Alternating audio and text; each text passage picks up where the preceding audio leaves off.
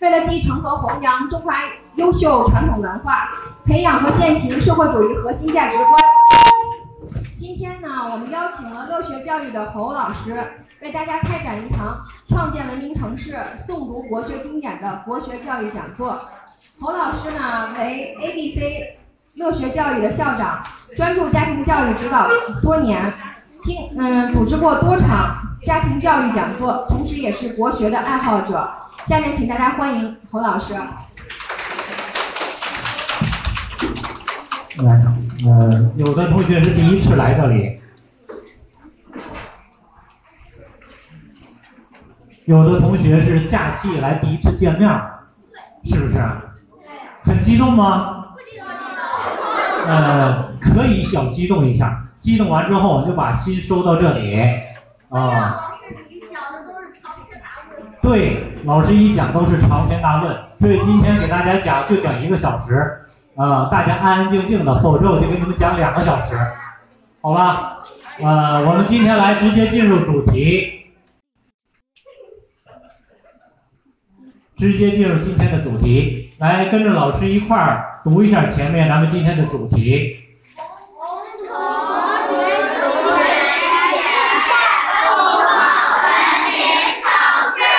嗯，非常好。有的同学没有出声，我们再重新齐读一下。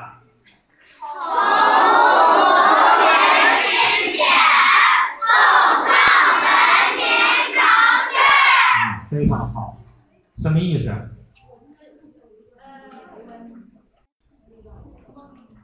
同读是什么？就是我们一起来读国学经典。那么，既然我们在读国学经典，那么这几个字，我们说想学、欲学中华文化，先识中华汉字，大家非常厉害。老师打的繁体字，你们竟然都能认出来，老师发现你们很厉害呀，是不是？对呀，读是繁体字啊，国学经都是繁体字啊，你们竟然都直接读下来了，证明你们很厉害呀，是不是？来，国学是什么意思？谁能够知道？给老师来回答，国学是什么意思？老师说，所有课堂上发出的声音，一定是面对我的。老师这个人上课有一个特点，不希望下面有相互之间的交流。你有任何话想问，直接面对我来问；包括家长有什么话，直接面对我来问。这样大家才能达到一个什么同声共益的这种感觉，大家的意才能相通。否则你去开小会了，你们两个人讨论了，你就忽略了老师讲的内容，对不对？万一你讲的很重要，别人听不到，那不很可惜吗？是不是这样的？所以说，有什么想说的，直接面对老师说，随时可以举手，好吧？来，国学什么意思？谁来说？哎，好。国学就是国家由那个唐诗和论文的。谁还在说话？谁能重复一下他说的话？大家是不是有的没有听到？他说的是国家的学问，比如唐诗和什么？论文等啊，非常好。还谁知道国学是什么？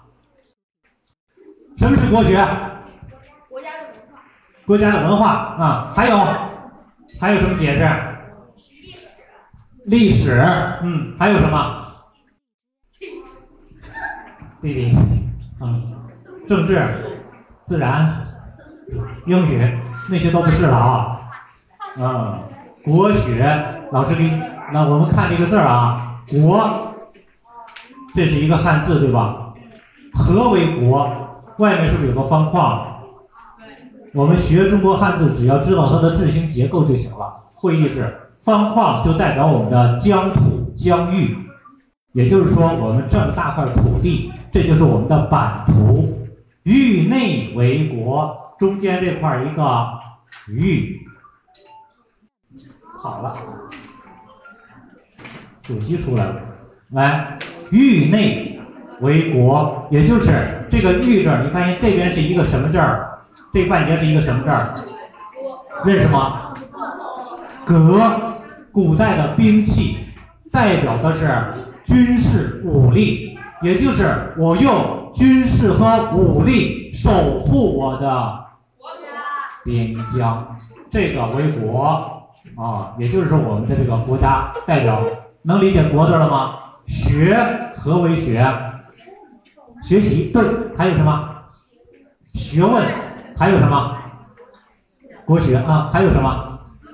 思考啊。学在最早这个字儿，大家看左边这个半截，右边这个半半截，它们两个全是手字旁，都是代表的手。在最早的学的时候，古代学的是农耕，中国是什么？田耕社会，农耕社会，代表的是我手把手在教这个孩子，来，你跟着我来学种地，手把手教你，不会，来是，这样的。知道了吗？来，稍微往前一点。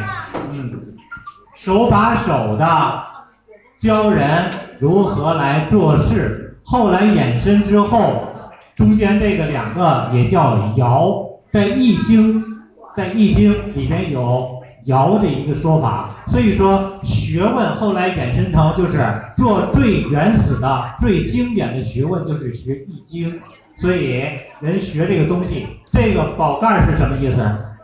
宝盖是什么意思？宝盖是什么意思？这个宝盖代表什么？房子。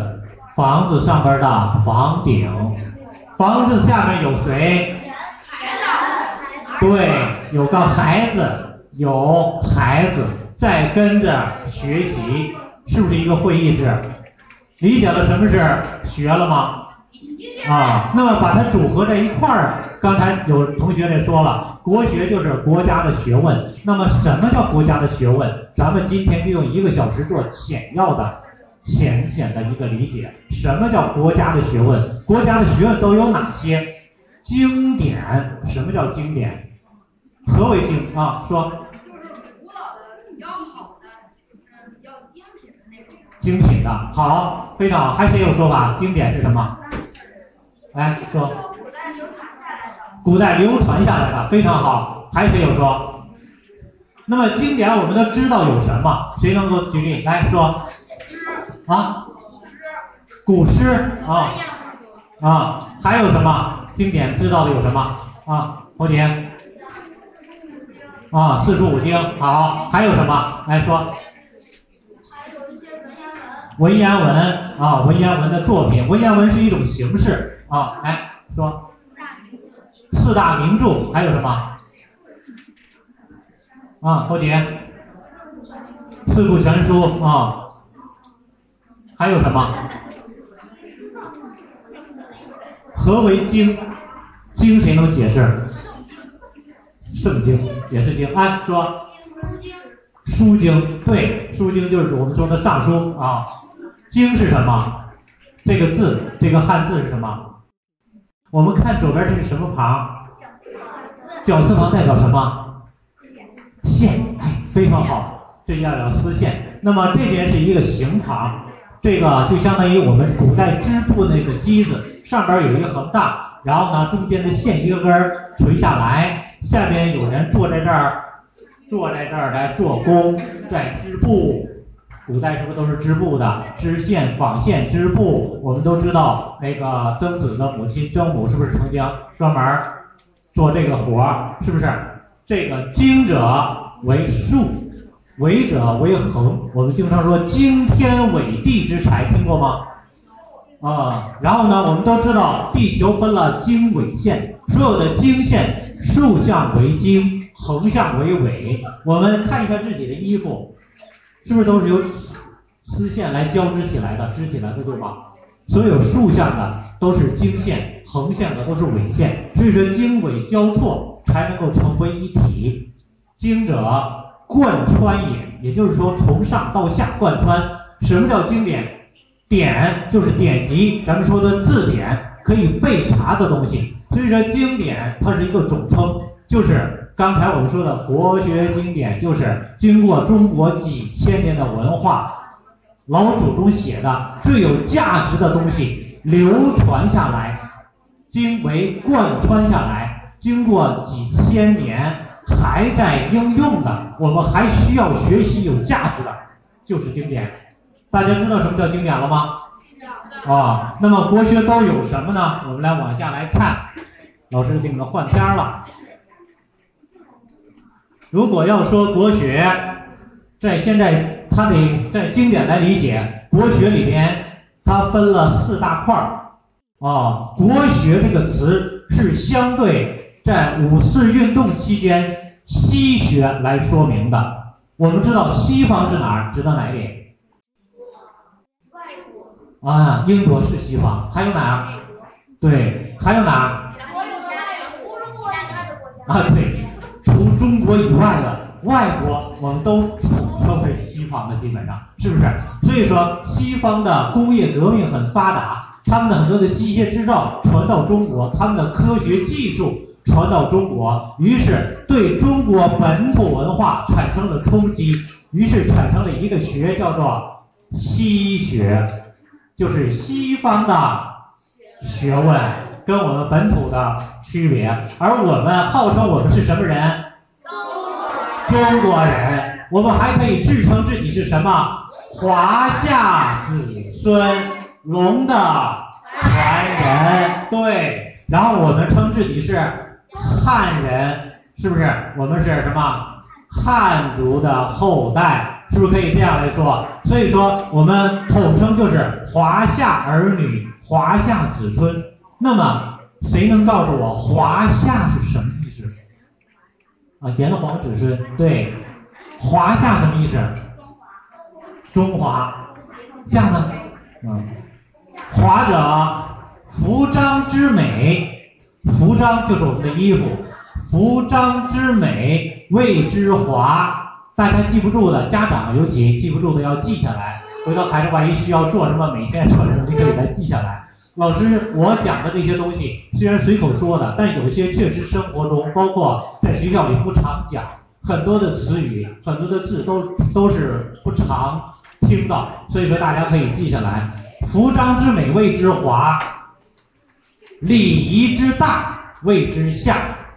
这个的流传是从夏商之后开始出现的。为什么这样？因为中国制定义我们是地域的核心，我们是处于中华大国。然后呢，华夏是针对周边外面的四个蛮夷部落来去统征统称的，周边的称为蛮夷部落。什么称为蛮夷部落？就是指他们首先服装在夏商时期。中国呢是已经从雷祖的时期，就是神农氏就已经会了纺织了，就已经懂得养蚕了，懂得织衣服，然后呢做的各种的衣服非常的精美，比如说丝织的呀，或者纺线的呀，或者种棉花，后来开始做这些的服装，所以点缀非常精精美。而在外面的外族部落，他们只能靠兽皮，知道什么叫兽皮吧？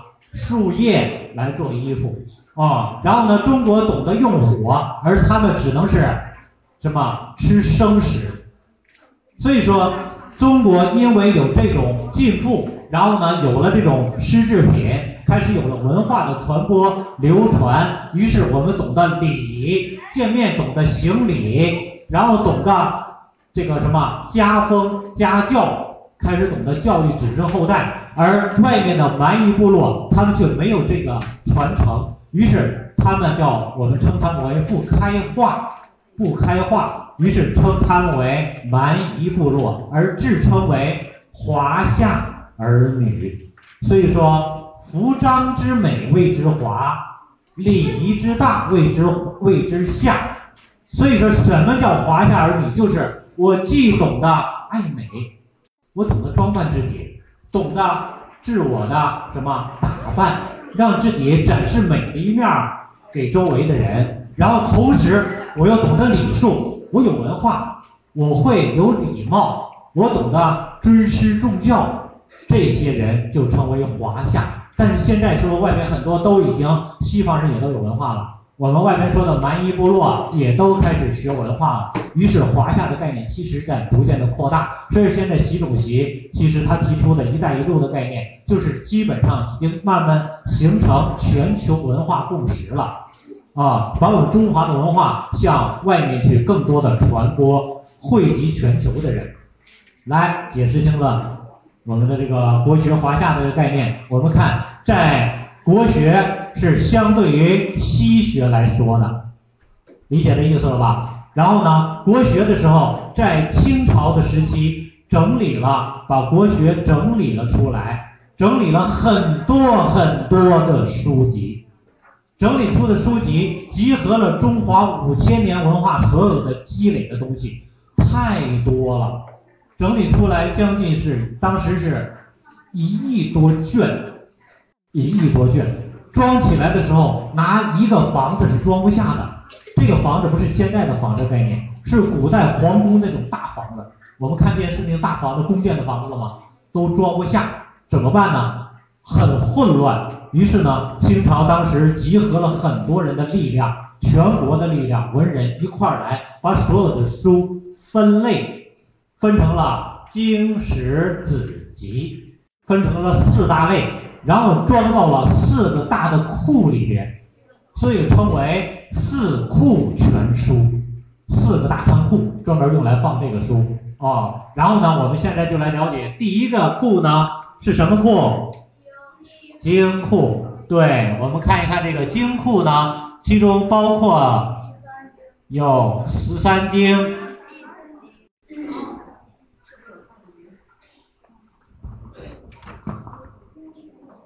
这是清清朝时期来整理出来的十三经，呃，大家能看得见吗？我给大家指着念吧。这个十三经里边包括有易经，然后书就是刚才说的那个尚书，诗包括诗经，礼就是咱们说的礼记，它包括了有。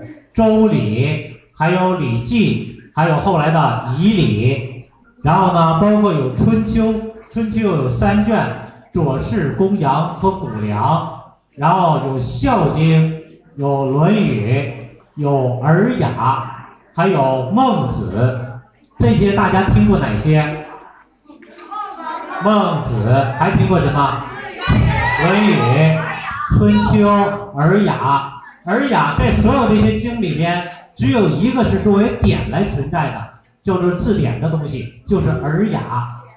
尔雅是作为字典的，它是解释所有经里边每一个字是什么含义的，它相当于现在的字典，剩下其他都是经类的书啊。然后在这些书在整理成十三经之前，大家想知道哪有十三经吗？在北京就可以看得到。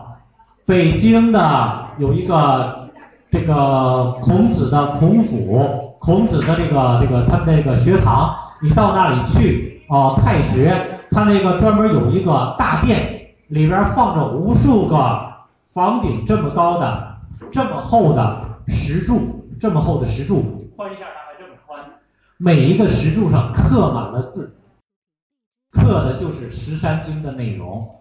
进门第一篇课的就是《大学》，大家拿出手里给大家发的这张纸，啊，看到了吧？拿着这张纸，来，我们来一起来读一下，家长们也同样的跟着跟着我一块来读，呃，咱们全体起立吧，坐着这把这气发不出来，找到《大学》了吗？嗯。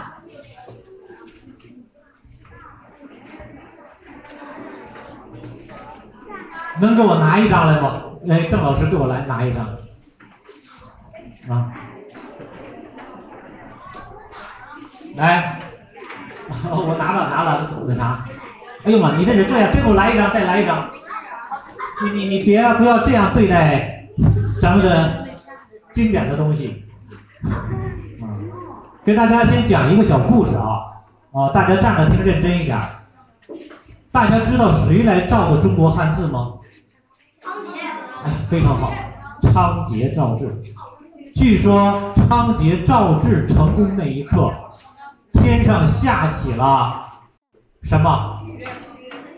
谷雨。所以说，谷雨这个节气就是纪念仓颉造字的。因为仓颉造成的字，他创造出了文字，于是天地鬼神为之惊骇，天降暴谷，谷子就咱们的那个谷子从天上对像一样的掉下来，天地鬼神为之惊骇。所以说，一直以来所有的文人对文字都是存在敬畏之心的。在明清之前，所有写字的东西都是不允许随便扔的。所有学文化的人，他会专门把带有文字的字或者是一些板子都会供奉起来，然后在祭祀祖宗的时候把它焚烧，祭奠祖先，是这样来对照文字的。所以说，我们要学会尊重自己的文化。来，拿所有的这个纸的时候，举在眼前，跟着老师一起来读《大学》。大学，大学，大学，大学之道，不要拉长音。大学之道，大学之道，在明明德，在明明。德，在亲民，在亲民，在止于至善，在止于至善，知止而后有定，知止而后有定，定而后能静，定而后能静，静而后能安，安，而后能虑，安而后能虑，虑而后能得。虑而后能得。物有本末，物有本末，事有终始，事有终始，知所先后，知所先后，则近道矣。则近道矣。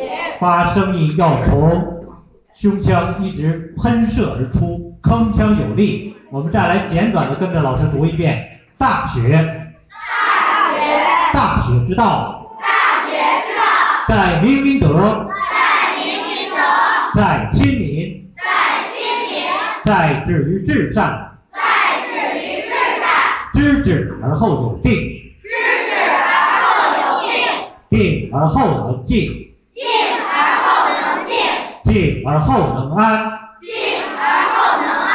安，而后能虑，安而后能虑，虑而后能得。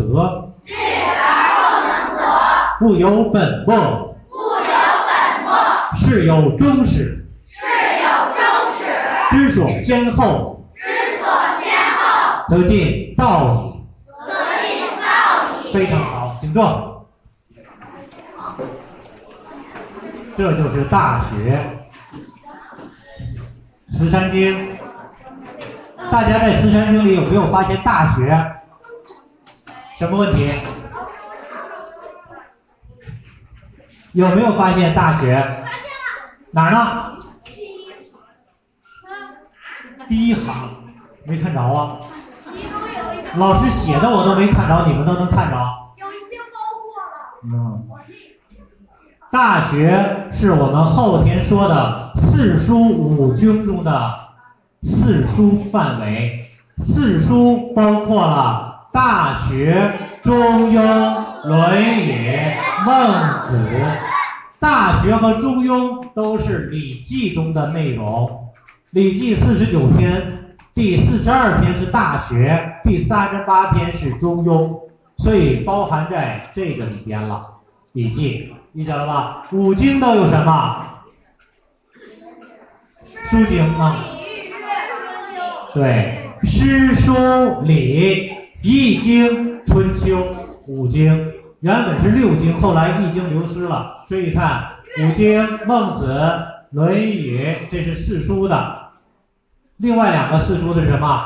大学跟中庸。然后五经里边包括春秋、礼记、诗经、尚书、周易，知道了吧？这是十三经，十三经的内容。然后每一经它还有很多的解释，很多的内容。今天咱们就不做详细的介绍，大家了解十三经的那个内容。在经的范畴之内，除了刚才说的十三经，还有一个小学，你们是什么？小学生啊、我们刚才读的是什么？大学啊，在古代是先学小学，小学为入门之学。小学学什么？学的是文字、训诂和音韵，就是学以耳雅为主的内容，让我们学的认字儿、学说话、学每一个的音律在哪儿，学这些的内容。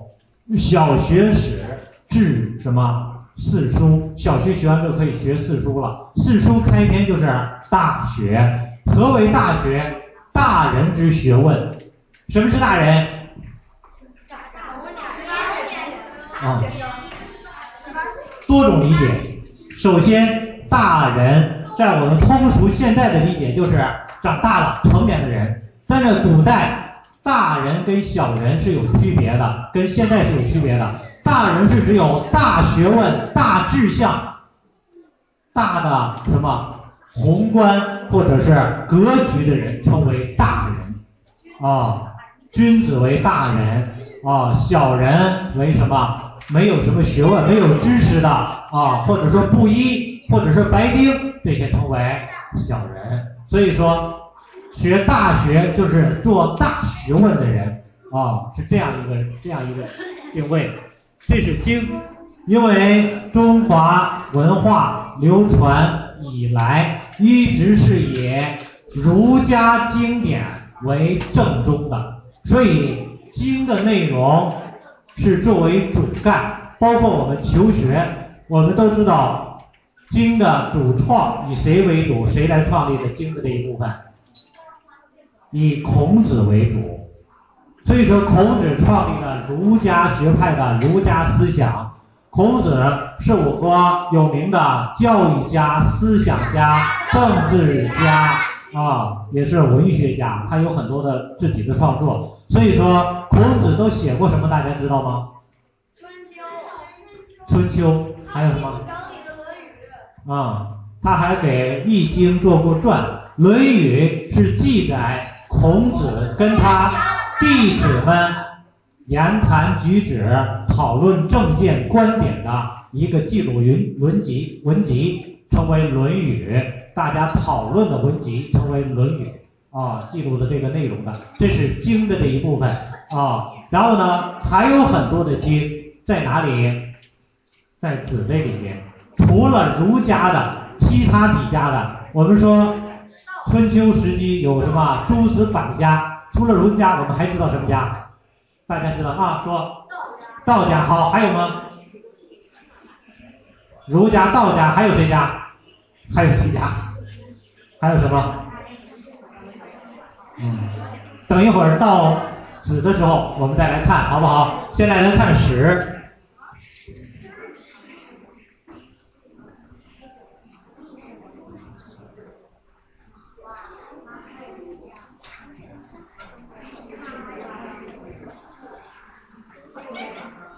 大家看，这是史的范畴，所有中国历史的范畴。我们先来看一个。关于历史的朝代的内容，看前面，这是一个历史朝代歌，跟着老师一起来念一遍。夏商与西周，东周分两段，春秋和战国，一统秦两汉，南北朝并立，隋唐五代传。宋元明清后，皇朝至此完。嗯，这个是中国两千多年历史的朝代歌。中国有多长时间的历史？这样能看得清吗？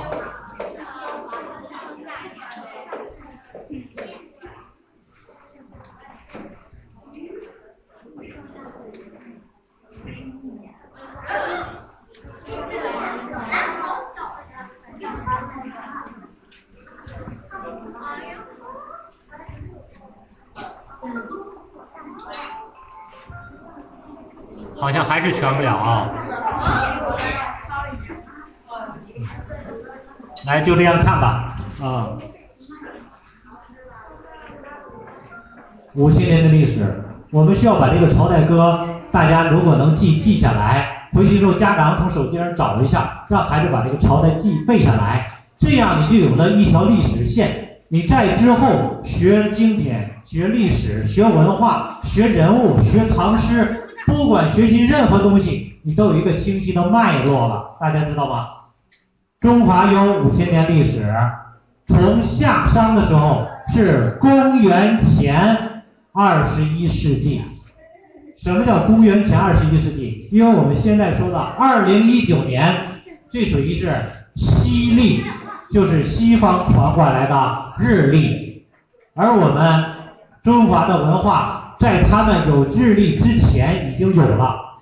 夏朝时候就是公元前两千一百年，公元前两千一百年，大家知道什么概念吗？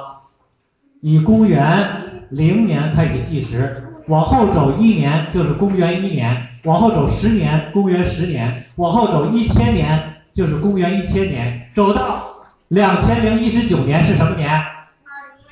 对，就是今年了。所以说从公元元年过了两千零一十九年就是今年。那么往前往前，这是往前走，往回退呢？如果往回退到两千一百年是什么时候？对，叫公元前两千一百年，那是什么时候呢？公元后两千一百年是咱们现在，公元前两千一百年就是夏朝的时候，大家知道吧？就是夏朝的时候，夏商与西周，跟着老师读，夏商与西周，东周分两段，春秋和战国，一统秦两汉。到秦朝这个时候，就变成了秦朝就变成了公元前二百二十一年，秦朝统一六国，统一了。这点已经什么？离着公元还剩多少年了？二百二十一年，因为它是公元前二百二十一年，这点是秦朝的时候。三分魏蜀吴啊，到这个曹操那点儿啊。魏啊，这写错了，魏蜀，蜀国的蜀，这写错了，魏蜀，二晋前后延，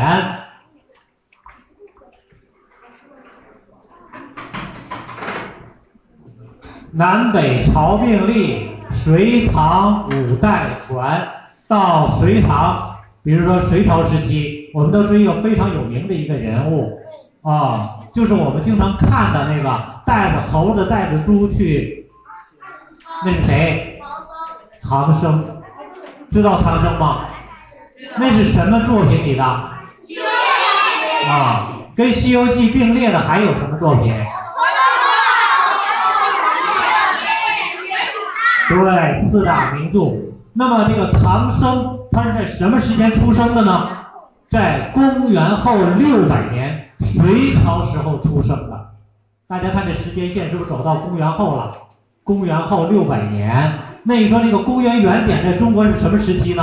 是汉代的汉平帝啊，当时是公元元年的那个时候，正好碰到那个时候啊。然后到这点是公元后六百年，到唐朝李白他们都是六百多年了，知道了吧？所有唐代的诗人都是这个时候，隋唐五代传，宋元明清后。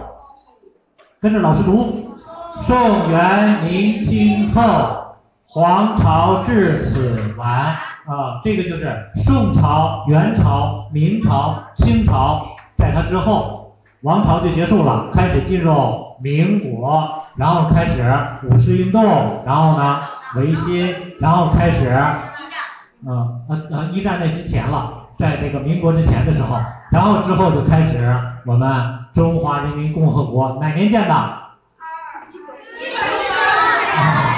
对，这不能忘了啊！走到了公元后一千九百四十九年啊，我们的伟大的毛主席在天安门上宣布中华人民什么站起来了？对，成立了，中华人民站起来了。从此我们成为东方的睡狮的觉醒，我们不再睡了，我们醒了，是不是？啊。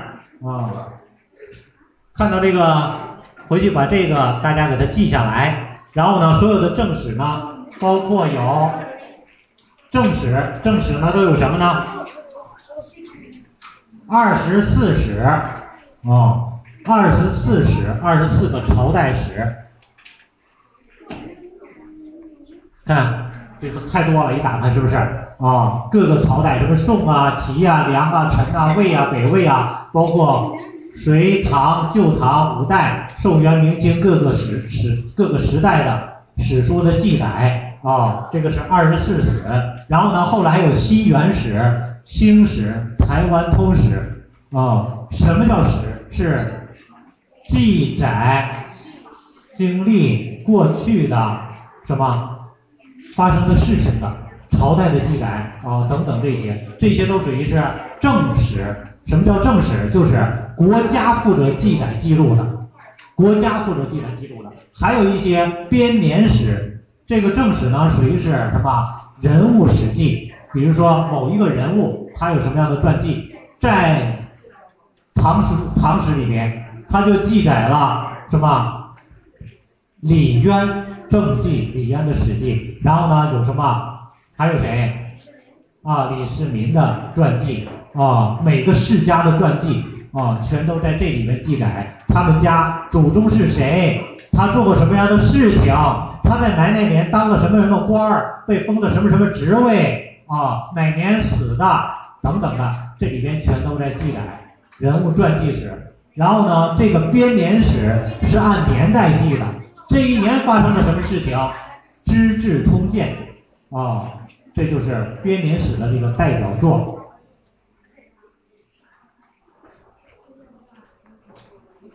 然后还有一些其他的史书，种类就很多了，柴记、别记、地理日记、官职。比如说，我们都去过万柳公园吧？啊，你看万柳公园有专门地理记，地理记就是当地的地理。咱们宣化就有专门宣化史，这就是当地的地理地理记，是这样的。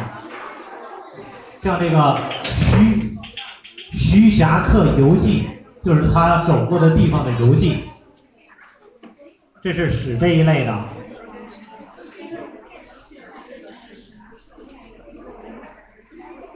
来，子。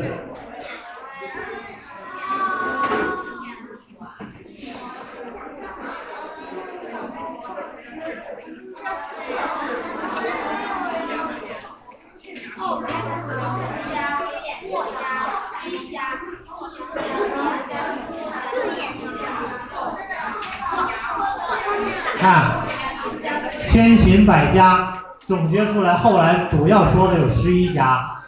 儒家刚才已经说了代表作，但是儒家除了在经里面有的，剩下其他的作品书籍都整理到了儒家这个里边。儒家的人物大家知道的都有谁？孔子对，孟子还有谁？老子不是。对，老子道家的，还有谁？孔子、孟子啊，还有谁？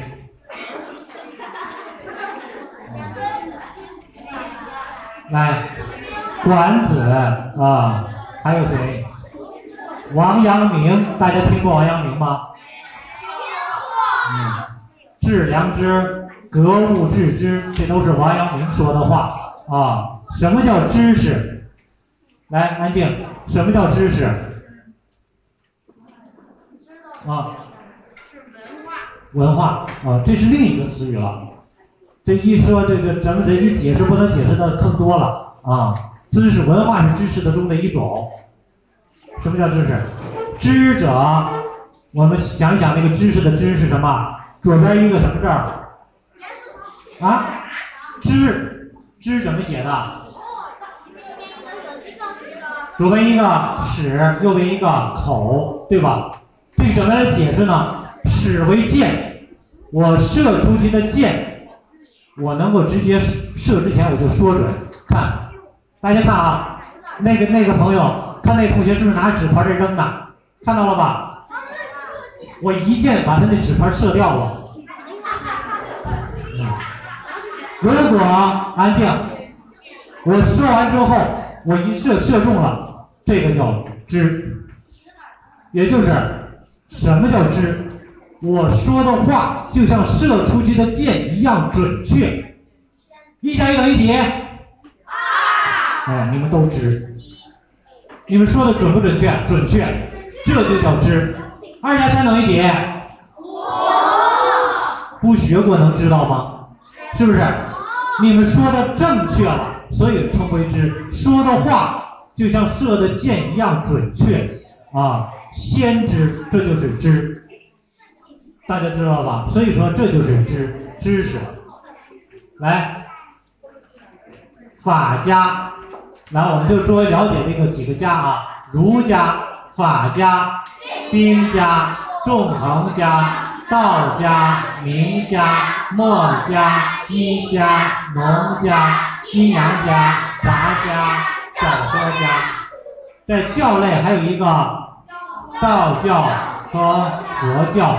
佛教也叫释迦，释迦牟尼，释迦啊。道教跟道家不是一样的概念，它是两回事儿。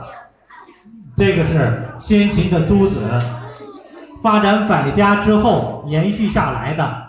那么现在这些内容出来了，我们之前所说的四大名著在哪儿呢？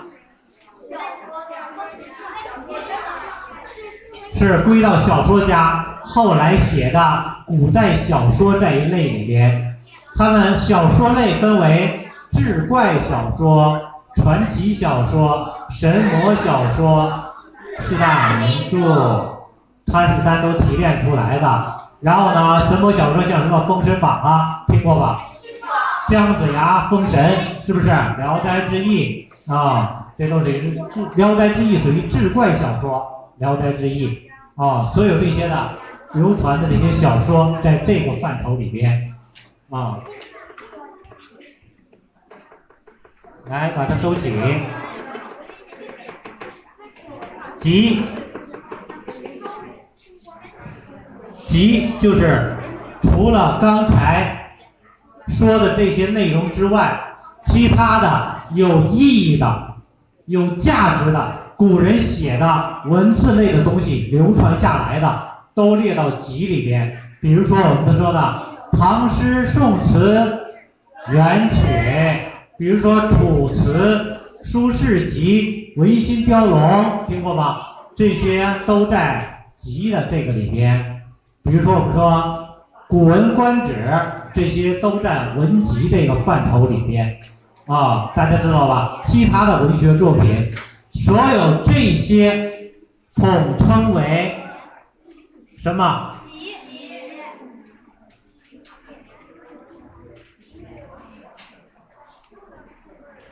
所有这些统称为什么？国学。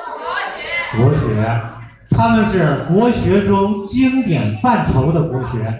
国学还往宏观上来讲，拓展包括比这些还要多。有很多是文字范围之外的内容，比如说书法，是不是？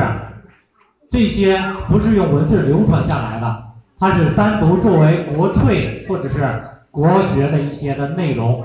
茶道大家听说过吗？茶道也属于国学的范畴啊。所有这些都是国广义上的这个国学。而我们文字范畴、经典范畴的国学是这些。那么我们平时是不是还听到很多人说，来我们这个的儿童学国学都学什么？你们有没有听过外边人介绍说，哎，儿童学国学让大家都学什么？三字经还有什么？弟子规还有什么？百家姓、立欧多韵。这里刚才大家看没看到说的这些内容？因为那些不是国学的内容，那些只能算蒙学的内容，就相当于小孩启蒙的内容。一个国家的经典的东西，不会是这么儿童化、儿戏化的东西。所以很多人拿宣传《弟子规》《三字经》《百家姓》《千字文》啊等等千家诗，拿这些来说啊，我教你们国学，那些属于是骗小孩的啊。真正国学，一个国家的学问不是那些，所以说你问他什么是国学，他跟你说四书五经，证明是比较着调的；他跟你说四库全书，证明他呢是比较正统的。大家理解了吗？啊，跟你说这个学这个孝悌三百千的啊，什么《弟子规》啊、《三字经》啊、百家姓的，证明它是潮流性的，属于是忽悠人的，哈哈，就属于是这个噱头的东西啊，那些是不是作为国学的？不是国学内容。大家有没有上学时候背过《小学生行为规范》？小学生行为守则背过吗？告诉我，小学生行为守则能不能够作为高考的内容？它只是在你们学校要求你们这个年龄段应该做的事儿，是不是这样的？对。《弟子规》就是古代清朝之后私塾整理出来约束弟子的小学生行为守则，所以说不要把它当做国学啊。但是你说可要不要学？可不可以学？可以学啊。终归它是整理出经典内容，是有人整理出来的，但是不要把它当做国学来去学。大家知道这个概念了吧？啊，国学都有什么？来，老师这个课程一个小时快结束了，谁能跟我说一说国学是什么？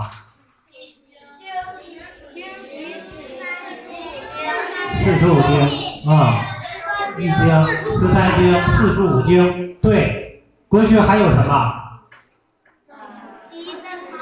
什么？唐三彩。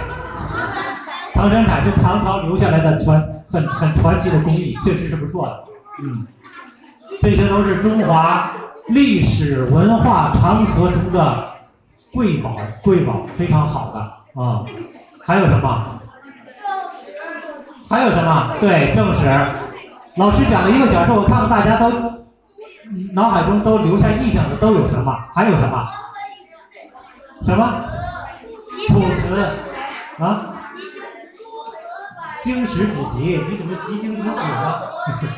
经史子集，嗯。还有什么？四大名著啊？还有什么？小说类别。对，道家、佛家、儒家，非常好，诸子百家啊，阴阳家、兵家。一家还有什么？啊，阴阳家，道教，对，兵家，这一说都说到主这儿了啊，还有什么？嗯，很好，看看你的本上还记得有什么？对，历史朝代，夏商与西周，东周分两段。春秋和战国，继统秦两汉，南朝南北朝并立，什么？隋唐五代传，宋元王朝至此完。嗯，好，还有什么？啊，扫扫三生一数啊。嗯，还有什么？大学，对。大学是什么的？大学、中庸、论语、孟子是四书。大学跟中庸是从《礼记》里边提出来的两篇。嗯，还有什么？小学对，小学史治世书。大家啊，在学同盟的时候，也就是蒙学的经典，一定要把《三字经》学一下。《三字经》是宋朝的杨永林写的。它是所有经典的集合，相当于目录一样，他把所有的经典都写在《三字经》里面了。所以说大家可以回去读一读，啊，《山海经》它也在集里面，也属于是经典留下来的。包括《医家》里边，包括还有《黄帝内经》《神农本草经》啊等等，都是这些经典里边的内容。对，《本草纲目》是谁写的？哎，这个哎，大家知识很广啊，很丰富，非常好。还有什么？《黄帝内经》对，啊，《三十六计》《孙子兵法》《五部遗书》，这些都是都是兵家的啊。还有什么？儒家对，儒家的有《论语》，有什么？啊，对，有这《春秋》不是他写，不是他们的。春秋写的传记，属于历史类的。春秋是史书类的，史书里面的记载的，啊，经典里的它属于历史类的，写的春秋时期的年代史。还有谁吗？上下五千年，对，这也是另外一本历史书。还有什么？嗯？华夏儿女是什么？老师没听过。华夏什么是华夏？对，服装之美谓之华，礼仪之大谓之夏啊。服装之美，跟大家再认一个字儿，跟大家再再叫大家来，最后结束，大家安静，安静，再教大家认识一个字儿啊。常，正常。什么叫正常？你们觉得老师正常吗？不正常。道德经里面有句话，知道道德经是哪儿写的吗？道家老子写的代表作，它里面有一句话叫“复命曰长，知常曰明，不知常妄作凶”。啊，长者。就是衣服的意思。我们古代的衣服是有一定的规范的，该到什么场合就穿什么样的衣服，啊，所以说不同场合的衣服代表了人的习惯。所以说长取自于衣裳的裳，衣裳的裳。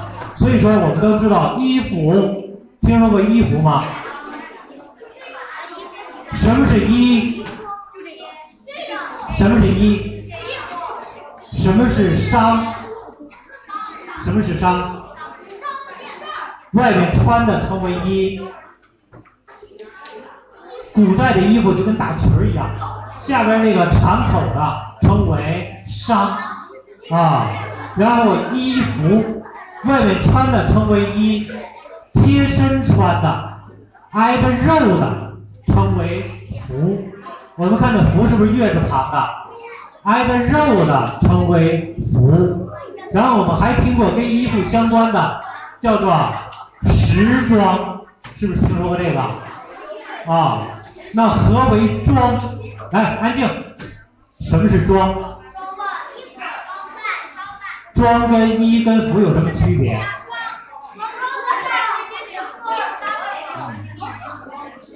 装者庄重也，装就是。所有隆重的衣服称为装，很盛大、很正式的衣服。那你说我穿这个算不算装？可以算，也可以不算。因为什么？根据情况而定。如果我去参加一个正式的场合，我特意穿上这个，就称为装。如果平时每天生活都穿这个，它就称为什么了？衣服称为常，这叫常服，理解了吧？啊，那么如果正式场合你就穿着这一身儿，这身儿就可以叫装。所以你看，巴黎有个时装什么秀，它不叫时服秀，也不叫时衣秀，叫时装秀，因为装就是隆重的意思，大家知道了吗？啊，所以说想学中国文化，先认中国汉字。大家回去细看每一个字，当你把这个字分解清楚了，那么你的文化就有了。大家知道了吗？啊，大家有收获没有？没有的同学留下来，有的可以走了。好，咱们哎，安静安静安静，最后还有一件事情，来，同学们请坐。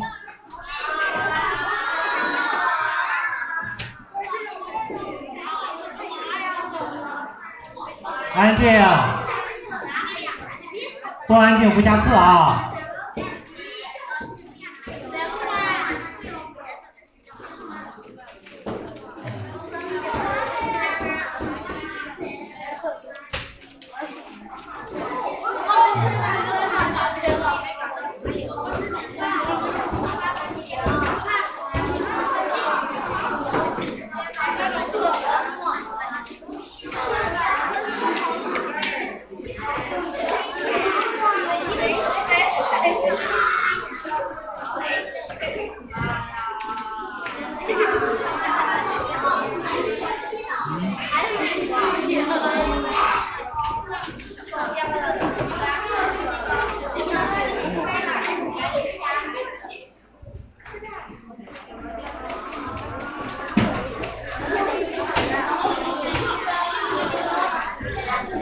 呃。